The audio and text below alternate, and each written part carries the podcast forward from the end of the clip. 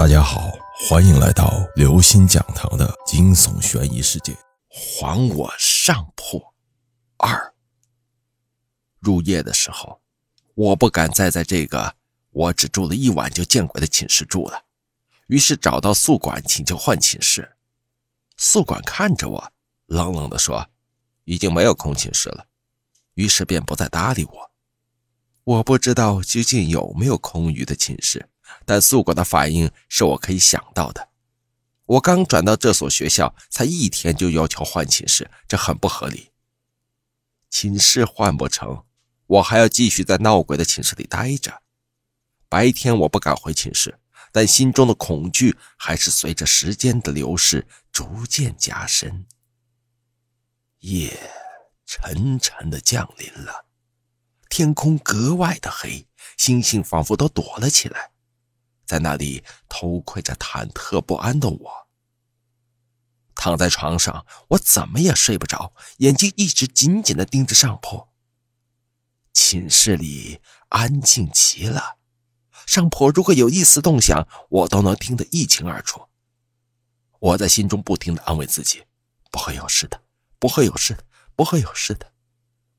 渐渐的，我闭上眼睛睡着了。不知过了多久，一个微弱的声音传进了我的耳朵。我机灵一下睁开了眼睛，首先做的一件事就是看向自己的身边，什么也没有。但我无法彻底的放心，我慢慢的坐起来，探出身子向上铺看去。我做好了发现什么东西就立马尖叫求救的准备，但是上铺也什么东西都没有。我长出了一口气，发现浑身布满了虚汗。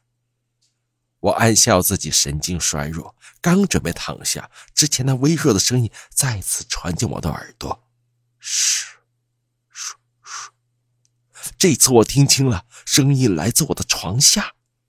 我狠狠地咽了一口唾沫。我从小就怕黑，尤其床底这样的地方，更别说是在深夜了。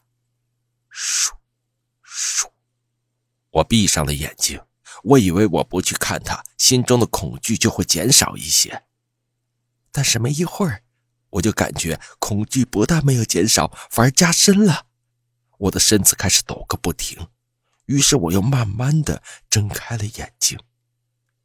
声音已经停止了，寝室又陷入了死一般的寂静。我的呼吸声在这寂静之中显得那么刺耳。这时，我突然感觉到一股寒意从脸边传过来，我头皮发麻的转过头，没有发现鬼，却看见两条腿。腿，我沿着那双腿向上看去，赫然发现那竟然是一个悬空飘在我眼前的鬼，是昨晚那个幽魂。我感觉嗓子眼儿像被塞进了一团棉花，好半天才发出一声撕心裂肺的尖叫。我的尖叫声惊醒了冯刚，他下床打开了灯，光亮亮起，我眼前的幽魂消失不见了。我躺在床上喘着粗气，浑身都已经虚脱到无法动弹。冯刚走到我的跟前，小声的问：“你，你怎么了？又见鬼了？”我白了他一眼，心想：这不废话吗？缓了半天，加上确定那个鬼魂已经不见了。我才猛地一下从床上坐起来，刚，刚刚那个鬼先是躲到我的床下，然后又飘到了这里。我边说边用手比划着，什么？他竟然躲到床下了？冯刚惊讶地说：“看来是你的举动惹恼了他，他已经缠上你了。接下来他很可能会想办法附你的身呢。进化，然后成为更厉害的阶段，就是传说中的凶鬼。”那那那我我我该该该怎么办？我感觉得出，我自己的声音都在颤抖。冯刚沉思了一会儿，说：“现在那个鬼呀，很可能是在吸收你的阳气，然后夺走你的魂魄，让你魂飞魄散。你根本逃不了，因为你逃到哪里，那个鬼都会根据你的气息找到你。那怎么办？我也不能除掉他。”就是要除掉他。冯刚突然打断我的话：“鬼片、僵尸片你看过吧？网上的鬼故事看过吧？那么多对付鬼魂的方法，既然很多人都那么说，应该是不无道理的。再说，现在只能死马当做活马医了。看来真的只能这么办了。一夜无眠，天亮之后，我和冯刚早早的离开了寝室，去外面准备需要的东西。我俩在网上查了一些资料，需要采购一些东西，例如黑狗血、黄表纸、桃木剑之类。也管不了这些东西贵不贵了。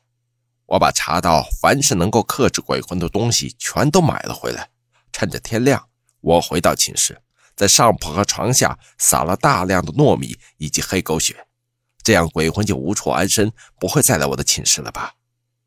最后，我将染了黑狗血的黄表纸和桃木剑藏在了全身各处，以至于我全身上下都散发着一股难闻的腥臭味而自始至终。冯刚都忙前忙后的跟在我身边，让我很感动。这本来不关他什么事儿，他完全可以一走了之，但是他没有，而是像对老朋友一样对待我这个和他才相识几天的人。让人感到温馨的白天很快就过去了，恐怖的夜晚再次降临。我正准备上床的时候，冯刚就突然拦住了我说：“今晚。”你要去上铺睡。各位听众朋友，本期节目到此结束。如果您喜欢，请关注、订阅、点赞、转发四连击，谢谢您的支持，我们下期再见。